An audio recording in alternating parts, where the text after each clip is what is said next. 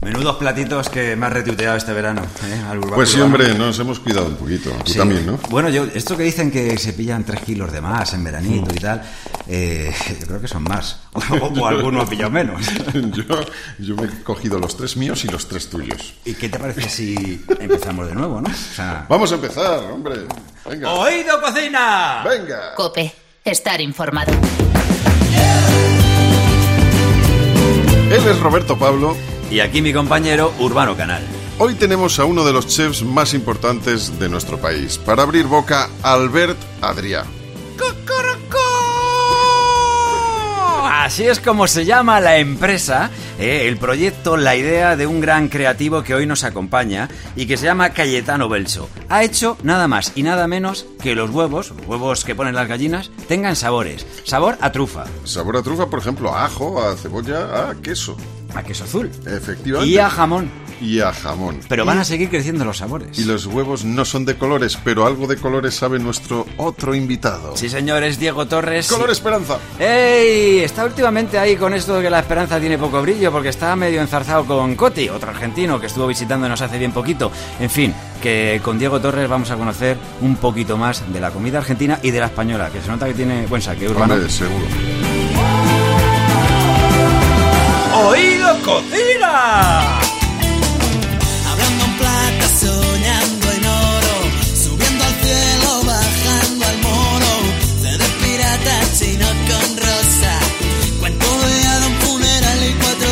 Ha conseguido colocar Tickets, el restaurante que abrió en 2011, en el puesto número 20 de la lista de los 50 mejores, subiendo 12 posiciones desde el año pasado. Pero en realidad dirige un auténtico equipazo que ofrece toda una variedad de opciones gastronómicas en Barcelona, lo que él denomina un parque de atracciones gastronómico con conceptos diferenciados y que se llama El Barri. Ahí caben desde un vermú a la cocina Nikkei, la mexicana, pasando por un templo en honor de la tapa como es Tickets. Aunque empezó como pastelero por su alergia al marisco, pronto pasaría a dirigir el departamento de I+D de ese paraíso de la creatividad que es el Bulli. Allá por 2008 interrumpe por un tiempo su idílico con la alta cocina y decide fundar con un grupo de amigos Inopia Classic Bar, un bar de tapas tradicional con el que, sin embargo, logra anticiparse a la corriente de los gastrobares. Inquieto y revolucionario, hablamos hoy con uno de los chefs más importantes del mundo, Albert Adrià. Bienvenido, Albert. Hola, ¿qué tal? ¿Cómo estamos? Muy bien. Eh, En primer lugar, enhorabuena por ese Eso puesto es. número 20 en la lista de los 50 mejores, que es, la, es el último logro, ¿no? Supongo, de, de una larga lista. ¿Cómo has sentado en, en ese equipo que, al que hemos hecho referencia, que es bastante amplio? La verdad que pensábamos que la, la tendencia era sacarnos de la lista porque como el hermano pequeño, que es el mayor ahora, que es Enigma, está entrando fuerte, pues al final, claro, se tienen que repartir los votos. Pero es que cuesta mucho venir a Enigma porque, bueno, el sistema de reservas es complejo y, y, claro, pues eh, en tickets hacemos 100 clientes cada día, mientras que en Enigma son 30. Con lo que al final, pues esto de haber subido es como una lotería y me alegro enormemente por el equipo porque al final es que se, que se lo merecía. Ha sido una inyección de moral enorme. Enorme. no me extraña. ¿Y ¿Se, se sienten celosos los otros, los otros hermanos? Sí, sí, sí, claro. Sí, sí, yo digo que, claro, el hecho de estar unos a- tan cerca de otros crea, crea sinergias, pero a la vez competitividad. Claro. Entonces, eso- en eso sale, pues, digamos que sale beneficiado el público. Oye, ¿se podría decir de ti que era, sé una vez, un chef que tenía tantas recetas en la cabeza que no podía estar en un solo restaurante? Hombre, me ha gustado mucho lo de lo de eh, lo de Inopia, el, el, el recurso que habéis eh, cuando, con esta presentación tan tan bien hecha, ¿eh? ha sido fenomenal. Se da, cuenta uno lo, ma- se da cuenta uno lo mayor que es y todas las cosas que ha hecho. Y Inopia, fíjate, sí que me adelanté eh, a la tendencia del gastrobar. De hecho, eh, Capel, José Carlos Capel acuñó el nombre gastrobar después de visitar eh, eh, Inopia y y a nadie miraba en esa época hacia la tradición, hacia las tapas, y todo el mundo quería ser Ferran Adrià o, o, o Juan María Arzac, ¿no? Entonces, eh, yo es una de las cosas que más orgulloso estoy. Y sí que soy un poco hombre orquesta, ¿no? Porque tengo esta suerte de, de que los, la- los años que pasé en pastelería me dieron mucha técnica y yo siempre me, me, me consideré eh, eh, cocinero, obviamente. Lo que ocurre también es que también tengo mucha suerte de que mm, pues Ferran me dio la posibilidad de dirigir el taller con estos monstruos que son Sha- Eduard Chatruc y, y Oriol Castro, que ellos quiero fe- felicitarles públicamente que han, ya lo hice personalmente, que han quedado en el número 8. En- no, sí, 9 creo, en ¿no? el 9, nueve. sí, con En Mateo Casañas también, también hemos Exacto, hablado con. Mateo. Mateo, sí. y, y, bueno, pues eso nos permitió a todos alcanzar una, un gran, gran eh, eh, grado técnico, que luego nos ha servido para eso, pues para solventar problemas, que al final cocinar eh, es solventar problemas. ¿eh? Yo digo que es eh, cocinar un 50% de... de mm, espérate, ahora no me saldrá lo que digo yo. Que parece como una frase hecha. Pues ya, ya te lo diré luego si me sale. Vale. Te, te iba a pedir ahora otro esfuerzo seguramente, que sería cómo No, mira, definirías... 50%, 50 ilusión, Ujú. 50% conocimiento y 10% suerte. Por tanto, hay que ir al, O sea, un 110, entonces. hay que ir al 110%, no, claro, hay que ir al 110%. Vale, vale. Ahora a ver cómo les maravilloso. dicen a los jóvenes que, ¿sabes? Yo llevo, tengo 50 años casi Ujú. y llevo 35 en esto y cada día que me levanto me pongo más nervioso porque sé que no sé nada. Ya. Hoy tienes tanto conocimiento a tu alrededor y tanta facilidad de poder aprender que al, al final eh, hasta ca- caes confundido. Ahora lo que no sé yo, con un chico que trabaje 8 horas, 5 días a la semana, pues claro, va- va- van a acabar peor que yo. Ujú. Eh, tú empezaste con 15 años, ¿no? Entonces, eh, con, con Ferran ahí en el Bulli. ¿Cómo recuerdas aquel momento? Eh, entrar en aquella fábrica de ilusiones o de, de- de creatividad. en aquella en aquella época que yo era eh, eh, es que es que me encantaría poder viajar en el tiempo y que la gente viese realmente lo que era aquello porque es que en aquello sencillamente era un, un medio de subsistencia tanto para los propietarios como para Juli Ferran y el resto del equipo Claro. subsistencia total también te digo que si preguntas a cualquiera que tuvo la suerte de vivir esa época te dirá que fue la mejor de su vida Claro. eh, yo, fíjate, eh, lo que entonces nos lleva la vida. En el año 87 compartía caravana, una caravana sin cristales ni paño en la puerta porque no hacía falta, no nos tenían nada que robar, con, con José Andrés, Con José Andrés. con José Andrés, Oye. eh, y fíjate de dónde ha llegado, ¿no? Una de las últimas aventuras ha sido ese concepto de mercado en pleno New York, en el Lidl Spain, junto a José Andrés, además, y tu hermano Ferran. Sí. Eh, eh, ¿Qué queréis que signifique este mercado para la expansión de, de nuestra cultura culinaria? Bueno, creo que mm, la cocina española, eh, salvo excepciones y más en Estados Unidos y, y el resto, en, en- Inglaterra, por ejemplo, eh, ha estado mejor representada, pero históricamente ha viajado mal por la sencilla razón de que mm, la cocina española se basa y se inspira mucho en los productos. Claro. Entonces, sin esos productos es difícil. Y José ha hecho un trabajo enorme durante muchos años de in- intentar eh, exportar, o en este caso importar productos españoles hacia, hacia el mercado americano con toda la complejidad que tiene, ¿no? Entonces, claro, pues cuando cuando tienes a cochinillos de verdad, lechazos de verdad, jamón, jamón de verdad, eh, pues ya vamos bien, ¿verdad? Sí, ya, ya vamos va- bien. Anchoas no nos ha dado tiempo porque como ya las hemos exterminado, pues ya no podemos eh, tener anchoas. Entonces prefiero tener, no tener anchoas que tener unas malísimas anchoas. Claro. Y, y, y José, es un sueño de José que nos ha permitido a Ferran y a mí participar. Y lo único que pretendemos es mostrar la, la realidad y autenticidad de la cocina española, pues desde su, desde su gastronomía, que yo defiendo siempre la, que la cocina y la, la gastronomía es cultura, una de las maneras más bonitas de vender un país. Vamos. Entonces estamos ahí, pues, eh, de hecho, bueno, pues nos vamos, digamos, turnando a la hora de, de- de- de que las recetas no se desvíen y, ofrecer al cliente esa autenticidad que en el fondo han sido, al abrir, pues estaba todo lleno de españoles en la puerta, que eh, escépticos, ¿no? Y que luego no nos veían y decían, hombre, por fin, hombre, por fin, por fin, lo que decís que es, es. Oye, Albert, que es que estoy dándole vueltas a la imagen de, de esa furgoneta o esa caravana sin, eh, como dices, sin cristales. Digo que por lo menos habría, habría cortinillas en la ducha, ¿no? Porque es que veo la imagen ahí de José No la tuya ducha. dando ducha. Ya. no había ni ducha, ¿no? No teníamos lucha, no, que va, que va. La, la lucha, la lucha era comunitaria. Teníamos que apenas una lucha para todos los que vivíamos allí. Ni tampoco teníamos, teníamos sueldo, pero no cobrábamos.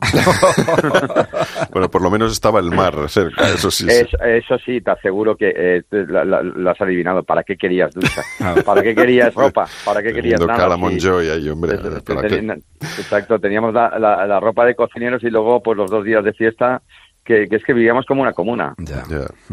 Sinceramente, o sea, la- esa imagen que a veces nos transmiten de los, los garajes donde se han creado las grandes cosas en Estados Unidos, yo creo que, que hay a algunos garajes les gustaría parecerse mucho a lo que, a lo que hacíais vosotros. Pues, pues muy buena analogía, sí. La verdad que, que y ahí es, ese es el trabajo de Ferran que no se reconoce, que es más conocido, más reconocido, pues por la última época. Ferran es cuando tira, tira a todos nos, de, de, de, la cuerda y nos hace creer en un sueño, en un ideal y él no desfallece a pesar de que no viene nadie a comer, a pesar de que no tenemos dinero a final de mes, a pesar de que no sabemos bien bien dónde vamos, a pesar de que cometen la locura en el año 91 de hacer una cocina enorme y desproporcionada, eh, sin dinero, eh, y bueno, y al final pues resulta que solo todos hay que todo sale bien, ¿no?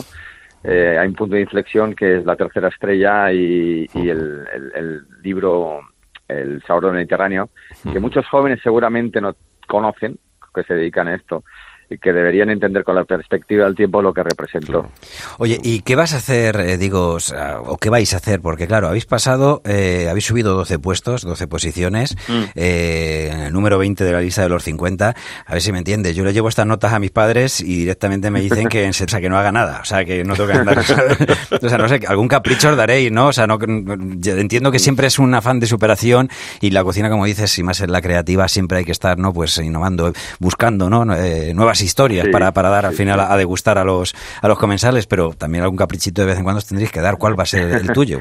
No, eh, disfrutarlo con los chicos. Eh, nos vamos a ir a la playa todos juntos, eh, no todo, no, no ellos, todo el grupo, 200 que nos vamos a ir a la playa a disfrutarlo y, que pues por un día mm, podamos hablar y, y, y reírnos y, comer y beber, que es lo que nos gusta, pues eh, como personas, ¿no? Que a veces el aspecto humano también en nuestro oficio a veces está un poco de lado y a mí estas cosas cada vez son me preocupan más, ¿no? Me preocupan más. ¿Tenéis ya contratado al catering? Porque algunos bocatas de chope que no veas, ¿eh? ya lo tenemos, ya lo tenemos, sí. Espetos de sardinas, espetos de oh. sardinas, arrocito, arrocito, ensalada de, de cogollos con, con bonito. Sí, bueno, siempre, siempre, es lo mismo. O sea, que... realmente un chef le gusta disfrutar como una persona, que es, realmente eso es lo que sois por encima de todo. Bueno, es que no conozco a, ningún chef eh, de este país que no sea un placer sentarte a la mesa con él. Es que somos máquinas de, de, disfrutar en una mesa y lo hacemos mucho, muy, mucho menos a menudo de lo que la gente cree. Nosotros no, yo, yo por mí, claro, con los cinco restaurantes, de hecho, acabo la entrevista y me están esperando en tres de los cinco restaurantes con platos, con platos ya para, para, para darme a probar, ¿no? Para darte a probar y, revisarlo y tal. claro, yo tengo un equipo eh, donde lanzamos todas las ideas y luego este equipo, pues eh, las, eh, a su vez las, las mm, comparte con, con, los responsables de cada restaurante y con eso lo que creamos pues es un poco una complicidad entre todos, ¿no? Y que Claro, yo aparte yo no llego, hacemos cerca de 450... Que si no llegas a probar los platos, vamos nosotros. A probarlos sí. sí. Sí, sí, Por eso tengo que ir al, gimnasio por la mañana, primero para liberarme mentalmente y luego para hacer un hueco en el estómago. para hacer hueco, claro. Oye, has hablado de esas reuniones de chefs alrededor de una mesa y yo siempre me he preguntado cómo son las reuniones de, José Andrés, Ferran Adrià y Albert Adrià alrededor de una mesa, porque vamos, tiene que ser un espectáculo. sí, ostras, bueno, eh, las precisamente nos reunimos los tres, eh, algo que hace años y años que no hemos hecho en Ibiza, porque, bueno, pues os ha faltado dentro de mi currículum de hablar de Hart, que cumplimos cinco años y José cumple 50. Entonces son dos motivos eh, excepcionales para, para ir como cliente, cosa que no he hecho nunca, y, vamos a pasar un... Entonces, eh, eh, ya, yo me, yo me, yo soy el más callado porque me encanta ah, las conversaciones con, con, José y Ferran. Vale, pues eh, la verdad es que, o sea, nos gustaría, o sea, fíjate, colocar un micrófono cuando andan por ahí que hablando de espionaje, de no sé qué y tal, o sea, eh, ni política ni narices, o sea, donde tenía que colocar un micrófono es en esa mesa, como estaba diciendo Urbano, donde estáis vosotros tres, y seguro que hasta podríamos escribir un libro. Eh, una verdadera, pues, felicidad poder haber... Y, y por supuesto que lo siguiente sea Enigma dentro de la lista de los 50, ¿no? Eh, no nos quita el sueño. Eh, es un enigma, es un enigma. Es un enigma, el nombre, el nombre lo, lo acerté. El, el, caso es que tenemos, gracias a Dios, todos los restaurantes llenos. Eh, Barcelona se está recuperando también, que es importante, eh, que todos comimos al final de lo mismo y, y, bueno, pues el hecho de tener los restaurantes llenos te da mucha tranquilidad porque para mí el principal objetivo de Enigma es pagarlo. Eh, primero hay que pagarlo y luego ya pues soñaremos con lo que sea, pero yo he tenido la suerte de vivir muchos años la, al máximo nivel con, con el Bulli recibir los mejores premios y reconocimientos y sabías que había que pagar muchos peajes para ello, ¿no? Entonces, si empiezo ya a, pagar peajes, luego no le pagaré al banco y, seré y seré un 50 Bs eh, con un, sin un duro. Alberto Adrià, qué placer charlar contigo. Un, abrazo, fuerte, y mándaselo también eso, a esa, esa reunión, la próxima reunión con José Andrés y con Ferran se lo transmites de nuestra parte también. Prometido, prometido. un abrazo, muchas gracias. Un fuerte abrazo, gracias por todo, adiós.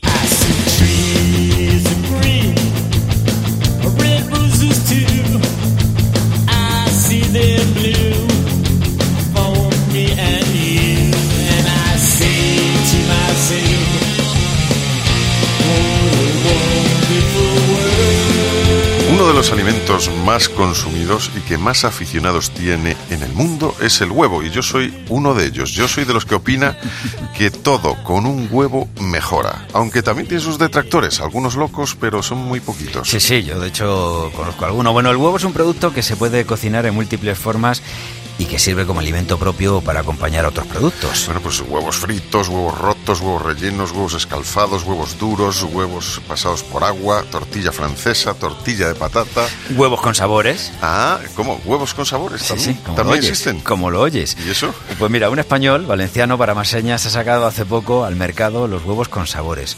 Su mm. empresa se llama Coroco y él, Cayetano Belso, y está con nosotros en Oído Cocina. Cayetano, bienvenido. Hola, muy buenas. ¿Qué tal? ¿Cómo se te ocurre la idea de darle sabor a los huevos? Porque, bueno, creo que hay, hay una mano materna, ¿no?, que ha influido en este asunto. No te falta razón, la verdad es que no. Bueno, todo, todo surgió como proyecto final de carrera cuando eh, teníamos que, cuando terminamos justo la carrera y decidimos eh, embarcarnos en, en, una aventura más empresarial, porque tuvimos la suerte de estudiar en una escuela de negocios eh, llamada EDEM, donde nos promueven mucho esa parte más de, de, cuando terminemos, ¿no? Buscarnos un poco nosotros la vida y intentar desarrollar algo por nuestra por nuestra cuenta. Entonces fue cuando eh, intenté un producto artesanal que toda la vida toda la vida había hecho mi madre en casa, poder llevarlo al mercado eh, industrializándolo, porque me di cuenta que mi madre hacía huevos trufados y era algo que estaba buenísimo, que no era muy común verlo eh, eh, en los supermercados o en la calle, y, dije, uy, ¿y, por qué no? Entonces, eh, mi madre básicamente lo que hacía era, ella cogía trufas que compraba en Teruel, y entonces, a través de la porosidad de la cáscara del huevo, juntaba los huevos con la trufa. Y entonces, por esta porosidad, el huevo, al estar eh, conjuntamente con la trufa durante más o menos una semana, el huevo absorbía todo el sabor de la trufa. Entonces, una vez cocinábamos estos huevos para hacer una tortilla de patatas, un huevo frito, cualquier cosa que se hiciese en casa, pues sabía muchísimo a trufa. Y bueno, ahí eh, investigando un poco todo el proceso de producción, el cómo se hacía y la estacionalidad de la trufa, fue cuando vimos la oportunidad de poder industrializar el proceso y darle más sabores. Porque en el camino fue cuando nos dimos cuenta que no solo estábamos inventando esta manera de poder hacer huevos trufados, sino que podríamos hacer huevos con sabor a jamón, con sabor a queso azul y con sabor a ajo, por ejemplo, que son los que estamos vendiendo actualmente. ¿Le añadís algún tipo de potenciador del sabor o el producto es totalmente natural? Digo porque, claro, tú estás hablando de cómo lo hacía tu madre, que era muy natural, pero pues para la familia, pero cuando industrializas algo, un producto, si quieres que al final tener negocio en ello, si quieres tener unos beneficios, tiene que ser masivo, ¿no? Entonces, no sé cómo, lo habéis invertido ese proyecto. Bueno, al final, eh, de hecho, lo que utilizamos son eh, varias técnicas y, aromas alimentarios de, alta cocina que, básicamente se, se, utilizan en grandes eh, restaurantes, ¿no? Y hemos hecho una manera más diferente de poder acelerar, acelerar el proceso productivo y darle más intensidad al sabor, básicamente. Entonces, al final son los típicos eh, aromas alimentarios que se utilizan en la, en la, eh, en la industria alimentaria, y, pero sí que es verdad que utilizamos de muy, muy buena calidad. De hecho, nos cuestan más que las trufas. Te voy a decir una cosa, hace poco me comí yo unos huevos en casa de Urbano y sabían a Barón Dandy. sí, es, está, eh, mi casa es muy pequeña, está el servicio muy cerca de la cocina y ya sabes, todo, todo se traspasa. Oye, ¿cuánto tiempo cuánto tiempo tiene que estar entonces? Decías una, una semana más o menos el, huevo, la cáscara en contacto con la trufa. Sí, eso más o menos era como mi madre lo hacía en casa. Nosotros lo que hemos conseguido ha sido al acelerar el proceso, eh, nosotros lo que intentábamos era darle más frescura al huevo. Entonces, una de las cosas que hemos hecho ha sido, eh, al, innovar tanto en el proceso de producción, lo hacemos en uno o dos días, dependiendo del sabor. Entonces, eso nos permite que el huevo llegue muchísimo más fresco a los supermercados y tener más tiempo para, para poder venderlo, porque no deja de ser un huevo que tiene 28 días de, de caducidad desde la puesta y entonces eh, tenemos que, que ser muy ágiles eh, en el proceso de, producción. Lo de 28 días de caducidad está bien que lo digas para, lo tengo que decir al del chino de abajo. Oye, por cierto, eh, estamos hablando de los huevos que ponen las gallinas para que se me interprete bien y que nadie luego diga la barbaridad que ha dicho este, pero me imagino que mientras que estabais experimentando o estabais eh, en el proceso ¿no? de ver cómo y si todo iba a funcionar bien, tú colocabas los huevos con las trufas, con el queso azul, con el jamón, con el ajo, para que con esa la porosidad del huevo fuera absorbiendo los sabores ¿En cuántas ocasiones has dicho eso de no me toques los huevos? Buah. La verdad es que es, es, ya el chiste continuo. Porque, claro, obviamente, eh, con, la facilidad que hay en España con el huevo para hacer chistes, claro, eso, y vamos, eh, el chiste andante, porque es como siempre que me ven los amigos, al final ya cansa, ¿no? Un poquito, porque es como, venga, da, coño, buscar otros, otras cosas. Aquí viene el de los huevos. Efectivamente. Con, cualquier palabra antes. es muy gracioso. bueno, claro que sí. Oye, pero es una, una, cosa seria y efectivamente, mira, estamos, eh, de hecho, una, una cosa que probablemente mucha gente no sepa, que es que los huevos son, eh, la cáscara parece una cosa ahí muy resistente. Pero sí, que no es, hermético. que no es hermético, es poroso, efectivamente. Y tiene, pues, es poroso y es por eso. es eso. Y por eso, efectivamente, pues tiene esa, esa posibilidad de, de meterle sabores. ¿Habéis pensado en alguna otra ¿Ya alguna, alguna cosa de cara a futuro, algún sabor nuevo que podáis añadirle? Pues sí, la verdad es que estamos haciendo muchísimo I más D buscando maneras de solucionar eh, en algunos nichos de mercado, poder aportar mucho valor con esta técnica que hemos inventado, ¿no? Entonces, por ejemplo, para repostería estamos viendo que cada vez más la gente quiere seguir consumiendo pues nos encanta el chocolate, pero lo que no nos encanta son las calorías que lleva ese chocolate, ¿no? Entonces, aunque el chocolate tenga que llevar en muchos productos de pastelería y de repostería, podemos potenciarlo tan poniendo estos huevos con sabor a chocolate. Entonces es una manera de poder hacer bizcochos que sepan a chocolate, poniéndole menos, muchísima menos cantidad de chocolate y, dándonos el gusto si, sin que lo notemos tanto en la ropa o tener que hacer muchísimo más deporte y tal, ¿no? estoy a favor, a favor de esa idea, me gusta. Entonces, bueno, al final un poco esa es la idea, buscar eh, esos nichos donde poder eh, aportar bastante. Estamos hablando con Cayetano Belso, que es eh, emprendedor y que, entre otras cosas, ahora pues eh, está demostrándonos que toda esa inteligencia, todo ese emprendimiento lo está llevando en su empresa Coroco con los huevos con sabores. los huevos siempre se han vendido o por docenas, medio docenas, es algo pues por lo que sea. No sé quién lo hizo, ¿verdad? Pero normalmente siempre los compramos así. Vuestro producto es especial. ¿Cuántas unidades vendéis vosotros? Pues lo vendemos en pares. Eh, Machiste. un par de huevos, además, camperos y de calidad. Pero sí, sí, más que nada porque nosotros lo que nos dimos cuenta es que el huevo era el típico producto masivo que la gente lo compraba para tenerlo en la nevera eh, por un, si tenía una falta en casa de a ver, no tengo nada en la nevera, ¿qué me hago hoy? Venga, unos huevos con unas verduritas y cena solucionada, ¿no? Y apañado. Y nosotros lo que hemos querido es darle la importancia y, ese protagonismo al huevo que, tanto se merece porque por, por, todas las proteínas que tiene, las vitaminas y este superalimento que cada vez más nos dicen que es, Y entonces la idea es, con este valor añadido, poder darle un empujón y, un protagonismo, para que sea el protagonismo, el protagonista de la comida o de la cena cuando compremos estos huevos. Entonces es pues una manera de tomarte unos huevos camperos trufados con unos no sé qué, pues ya le da un toque diferente a la comida o a la cena, la verdad. Totalmente. Oye, eh, ¿salen caros los huevos Coroco? ¿Y dónde los podemos pues, comprar? Sí, actualmente están eh, el par a 1,65 euro hmm. eh, en grandes supermercados eh, como por ejemplo en, estamos en, en algunos Carrefour Market de Madrid, Valladolid, Gerona, Salamanca, Barcelona y, algunas algunas ciudades más.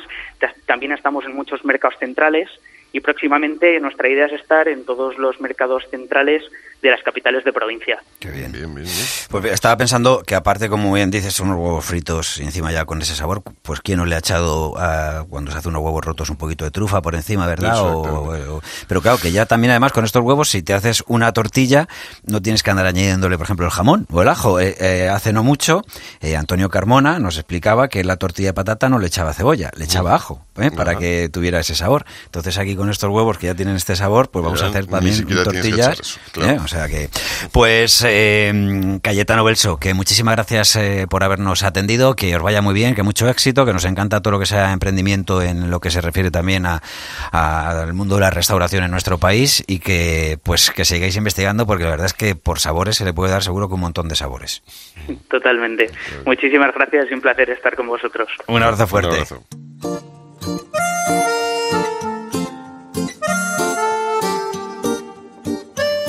Cope, estar informado. No está de moda enamorarse, ya nadie quiere ser sincero. Pero en ti yo encuentro todo, todo, todo lo que quiero. De febrero hasta febrero, Medellín o Buenos Aires. Cierro los ojos y pensarte se me ha vuelto inevitable. quiero ser todo en tu vida, tampoco lastimar tu orgullo tengo alguna que otra deuda por hacerme un poco tuyo, un poquito tuyo. Aunque digan que no soy tu tipo, En Oído Cocina nos encanta conocer los gustos gastronómicos de nuestros invitados. Hace unos meses tuvimos la oportunidad de compartir una barbacoa muy amena con el cantante argentino Coti. Hablamos de los cortes de la carne que pueden hacer que el sabor sea totalmente diferente y también del vino que acababa de presentar. Sí, pero hoy nos visita otro argentino que sabemos tiene buenas migas con el ya mencionado. Sus nombres tienen color esperanza, pero ahora lo que buscamos es un poquito del aroma y sabor de sus gustos culinarios. Diego Torres, bienvenido a Oído Cocina. Bueno, muchas gracias. Me gusta estar acá, me gusta la comida, me gusta cocinar. ¿Qué importancia tiene? ¿Qué importancia le das a la comida en tu vida? Es importante, me parece que el rito de, de comer hay que disfrutarlo en sus pasos, ¿no? Y, me gusta mucho cocinar también cuando tengo tiempo en mi casa me gusta cocinar y es una, especie de, terapia también ¿no? ¿qué sueles hacer cuando te pones ahí en la, en la cocina? hago de todo desde pescados carnes eh, pollos al horno a la parrilla eh, pastas eh, arroz este verduras este si en mi casa no cocino nadie come entonces están todos, esperando como diciendo bueno llegó papá vamos a cocinar una Thermomix tío. Sí, sí sí sí. Mi mujer vio que yo entré con mucho cariño en la cocina y me dejó entrar y ella se quedó afuera y dijo, pero fantástico. Oye, si no nos equivocamos, vives entre Buenos Aires y Miami, ¿no? Eh, ¿Hay mucha diferencia entre la cultura culinaria entre estas dos eh, ciudades, entre estos dos lugares? Hay muchas cosas diferentes entre Buenos Aires y Miami y algunas cosas en común. Primero porque, bueno, eh, a lo mejor este Miami es una ciudad de, la comunidad latina, ¿no? Dentro de Estados Unidos, pero donde eh, se congregan los, no solamente los cubanos, sino también los venezolanos, los colombianos, los argentinos, los uruguayos, todos, ¿no? Todos ahí. Pasan muchas cosas a nivel musical ahí, mucha gente que está de paso para un lado para el otro, se, se escribe, se compone, se graba, hay muchas sesiones todo el tiempo. Eh, y a nivel este, comida, también la influencia de todos estos pueblos, de todas estas razas, ¿no? o sea, hay arroz con frijoles, hay carne con patatas, hay tortilla española, porque hay muchos españoles. Yo me acuerdo que grabábamos en el disco anterior y teníamos un lugar español donde nos traían la tortilla, el jamón, el pan con tomaca y terminábamos el quesito manchego, el vino de Rioja y trabajamos con un productor colombiano que fue también productor del último disco de, de Alejandro Sanz, de Julio Reyes, ¿no? Y siempre estábamos esperando y comíamos, eh, terminamos con varios kilos de más después de, ese, disco por culpa de la comida española. o sea que hay mestizaje en lo musical y en lo gastronómico. Exacto, sí. Qué bueno. Por ejemplo, si nos llevaras a Buenos Aires, ¿a dónde nos llevarías a comer y qué?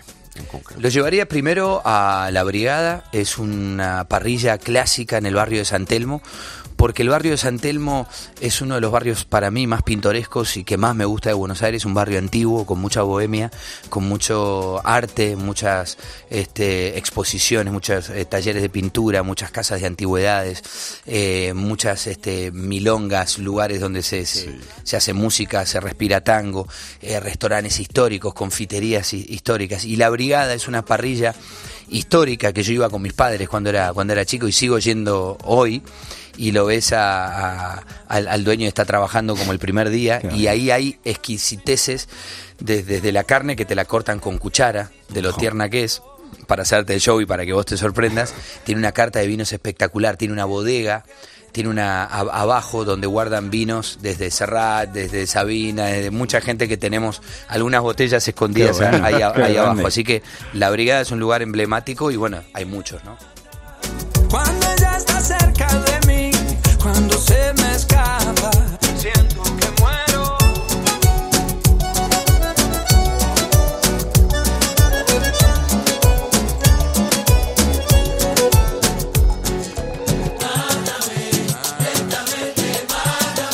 Te voy a decir una cosa, bueno, con eh, Diego Torres estamos compartiendo hoy este oído cocina, que esa cuchara que corta la carne, yo de todas maneras no me tomaría una sopa con ella, ¿eh? no sé si no estará afilado, Vamos a ponernos Curbano y yo, estamos ahí en tu círculo de amigos, ¿eh? y estamos en Miami, en Buenos Aires o aquí en España, pero tienes la oportunidad de elaborar uno de esos guisos que dices que te gusta ser cocinilla, ¿no? De, meterte en la, en la cocina. ¿Qué harías? Pero danos, o sea, una receta y dinos cómo lo harías. ¿eh? Si nos vas a hacer una pasta, un arroz, una verduras, o sea, ¿cómo lo harías? A mí me gusta mucho la comida casera, ¿no? Eh, a lo mejor el hecho de viajar y de, de a veces tener que por, por trabajo comer en algún restaurante, me gusta mucho la comida del hogar. Disfruto esos sabores, una carne al horno con papas, con batata, donde uno le, le pone el caldo, primero vas hirviendo las, las, las, papas y las batatas para que logren una mejor cocción, para después ponerlas en el horno y que terminen siendo doradas, ajíes, eh, morrones, como le dicen, de diferentes colores, eh, cebollas, puede ser cebolla caramelizada, cebolla con, con dulce, que siempre le da un, toque dulce y es interesante. Y si la carne es buena, hay que fijarse cuál es el corte, salarla con un poquito de sal gruesa, pero ya una carne al horno con papas o con batatas, con ajíes, con morrones, para mí es una delicia y es lo que estoy pidiendo cuando llego a mi casa. ya, ¿eh? o sea, nos vamos a apuntar a Estoy por meter a Urbano al, horno. y un buen vino, y un buen vino, eso sí. un buen vino. Es un buen vino. Totalmente. Una ensalada para Diego Torres, ¿qué debe llevar, por ejemplo? Para mí las ensaladas revivieron cuando uno empezó a cambiar los aderezos.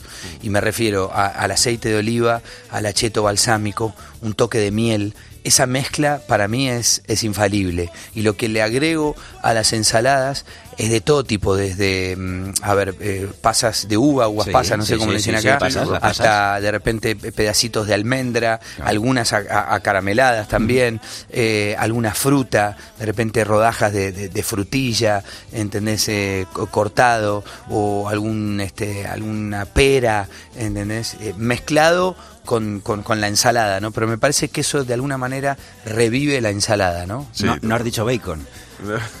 Ojo, no, es que hay ensaladas que, claro, que cuando va le dice al médico, sí, llevo todo, todo el mes comiendo ensalada y engordo, y dice que le echa la ensalada y un trocitos de bacon, de filete. Es que diste, en la, diste, en la tecla.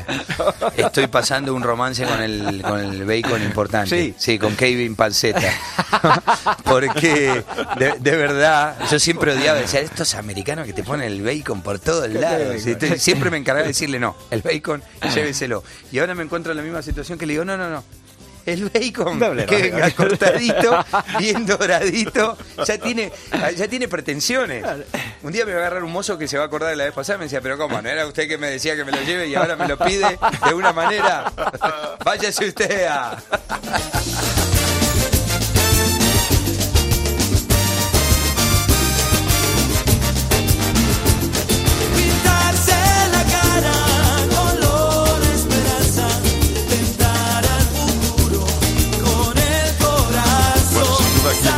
Sabes que te, queremos, iba a decir, te quiere la gente, claro, te queremos todos los españoles, te recibimos siempre con mucho gusto y estoy seguro de que también parte de tu corazón está aquí, ¿no?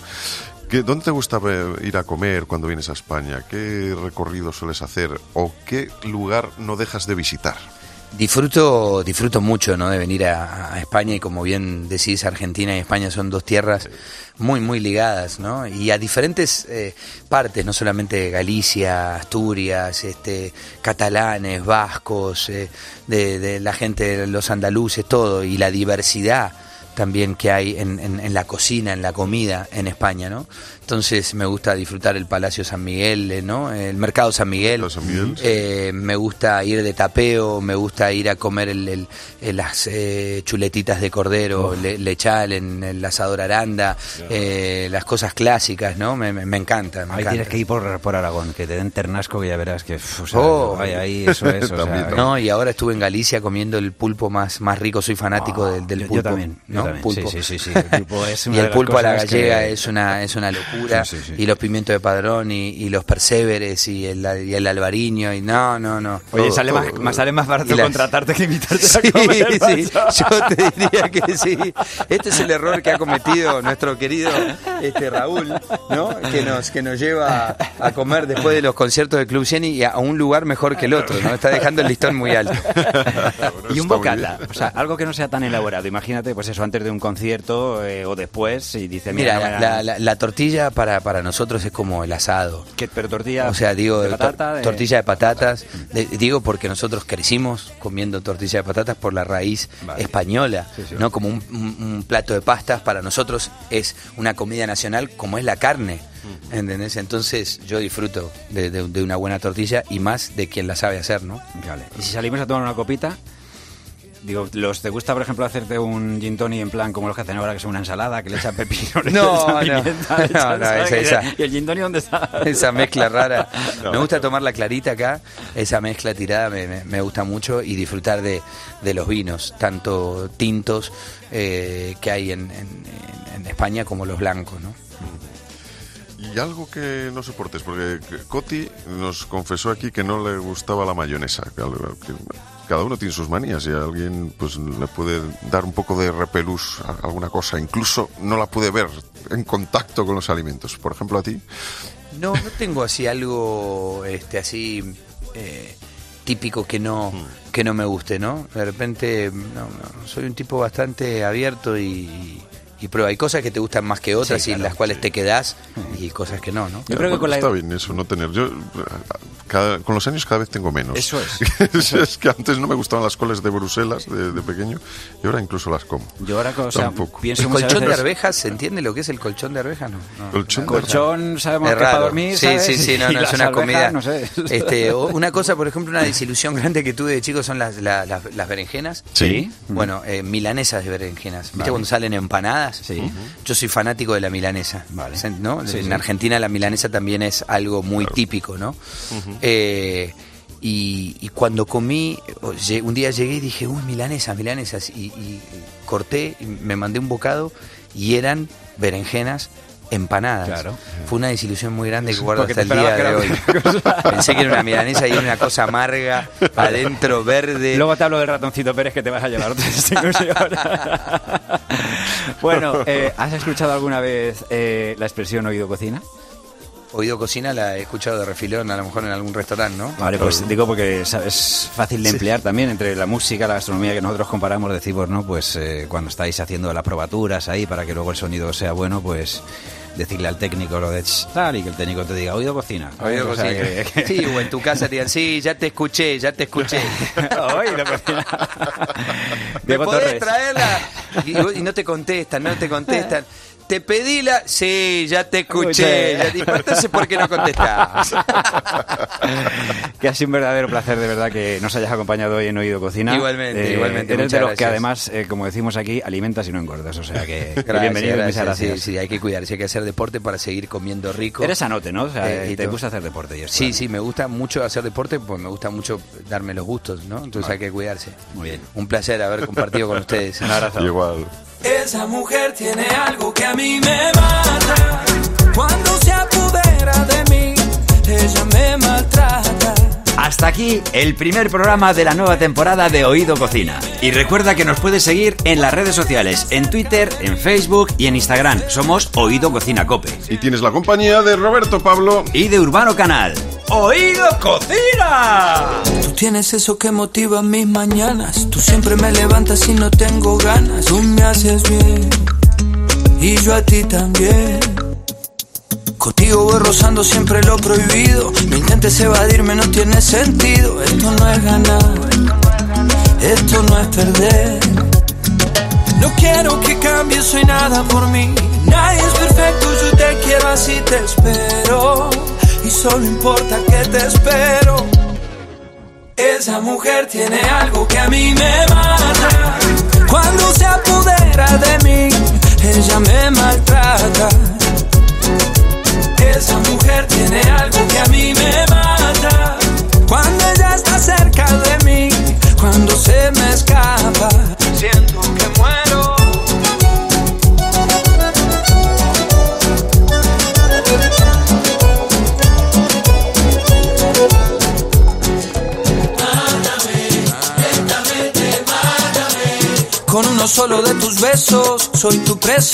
y en cadena perpetua yo me amarro a tus pies. Mátame, lentamente mátame. Con uno solo de tus besos soy tu preso y en cadena perpetua me amarro a tus pies. Esa mujer, esa mujer me mata cuando se apodera de mí. Ella me maltrata. Esa mujer tiene algo que a mí me mata cuando ella está cerca de mí cuando se me escapa, me vuelvo loco yo.